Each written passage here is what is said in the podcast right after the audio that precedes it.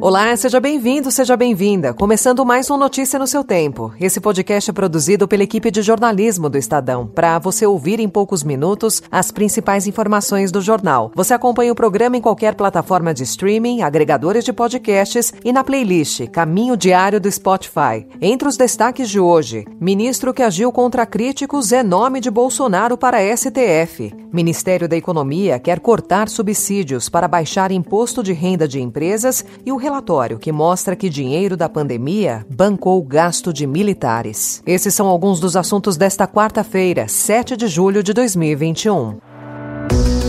Estadão apresenta Notícia no seu tempo.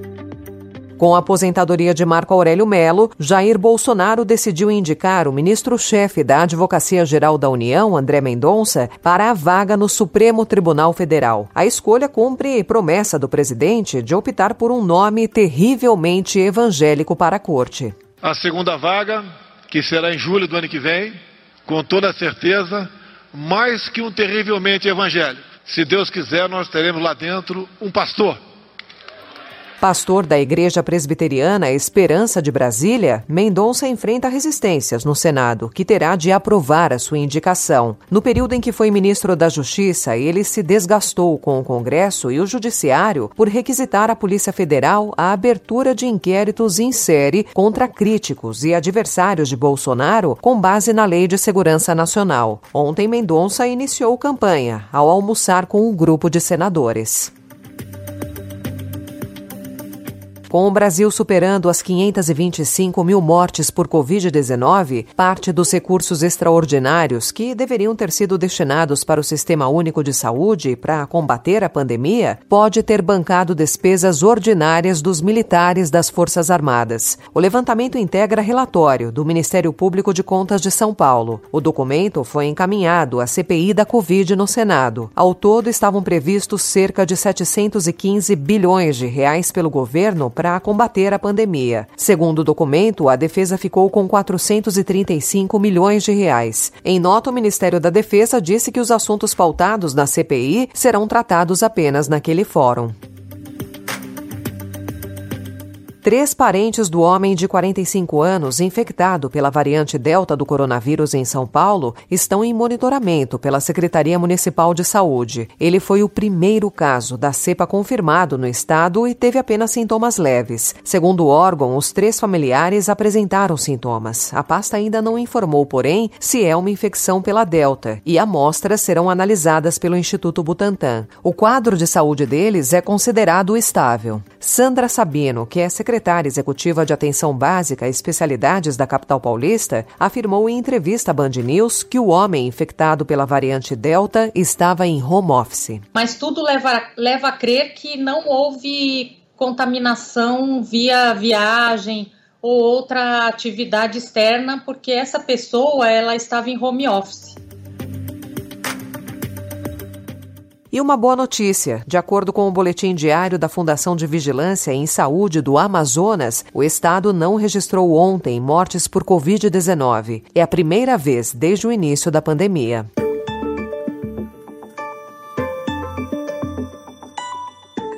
Economia agora. A equipe do ministro Paulo Guedes planeja cortar subsídios tributários de alguns setores em troca de uma redução maior do imposto de renda de pessoas jurídicas para todas as firmas do país. O fim de 20 bilhões de reais em subsídios resultaria em corte de 7 pontos e meio na alíquota do imposto de renda de pessoas jurídicas. Esse valor é definido hoje como mais factível por técnicos do governo, mas Guedes tem falado em tentar cortar até 40 bilhões de reais já nesse ano. A ideia abriria uma guerra política entre as milhares de empresas brasileiras e uma fração de companhias gigantes dos setores de bebidas, construção e petroquímica. E a privatização dos Correios, planejada pelo governo federal, deve envolver a venda de 100% da estatal, que hoje detém o monopólio do setor postal no Brasil. Para o leilão acontecer no primeiro trimestre de 2022, como planejado, o Congresso ainda precisa aprovar o projeto de lei que permite que a iniciativa privada atue em operações atualmente exclusivas dos Correios. Notícia no seu tempo. As principais notícias do dia no jornal O Estado de São Paulo. E em 20 segundos. Nadie se merece que le arranquen la vida. Lloremos hoy a Samuel. Assassinato de jovem gay brasileiro motiva protestos na Espanha. Desbravar um terreno difícil, apreciar paisagens ou encontrar novos destinos. Não importa o destino que for explorar, a Mitsubishi Motors tem um 4x4 para acompanhar qualquer aventura. Conheça os modelos em mitsubishimotors.com.br.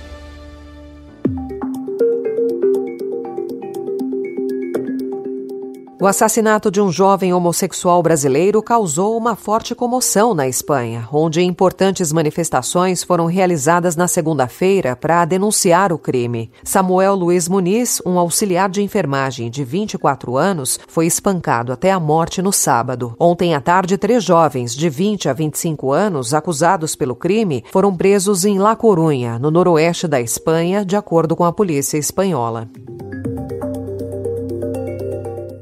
O governo britânico propôs ontem um plano que possibilita a transferência a outros países de imigrantes que solicitam asilo enquanto seus pedidos são processados e permite a prisão daqueles que chegam de barco pelo Canal da Mancha. Grupos de defesa dos direitos humanos afirmam que essas políticas violam as leis internacionais. O plano, chamado de Lei de Nacionalidade e Fronteiras, foi apresentado pela ministra do Interior, Priti Patel. Not only how we address inadmissible claims, how we reform the system how we house asylum seekers, but also how we will give Border Force more powers as well to deter illegal entry to the United Kingdom. Segundo Patel, o projeto de lei cumpre o que o povo britânico votou repetidas vezes: que o Reino Unido assuma o controle total de suas fronteiras. Voltando ao Brasil, o vice-presidente da República, Milton Mourão, disse ontem que cerca de 3 mil militares das Forças Armadas serão deslocados para atuar em ações de apoio e combate ao desmatamento. O ministro do Meio Ambiente ele já contratou mais mil brigadistas, então ele está com um efetivo de 3.200 brigadistas para combater eventuais queimadas que surjam. Né? Mourão admitiu que após a saída das Forças Armadas houve um aumento significativo do desmatamento, principalmente em maio. O vice-presidente disse que a meta agora é reduzir entre 10 e 12% o índice de desmatamento. Os militares ficarão na floresta até o fim de agosto, mas o prazo poderá ser prorrogado se o governo julgar necessário. Encerrando Notícia no seu tempo, com apresentação e roteiro de Alessandra Romano, produção e finalização de Felipe Caldo. O editor de núcleo de áudio é Emanuel Bonfim. E amanhã, a partir das 5 horas da manhã, você confere mais um resumo das notícias do Estadão, para começar o dia bem informado. Obrigada pela sua companhia. Você ouviu Notícia no seu tempo.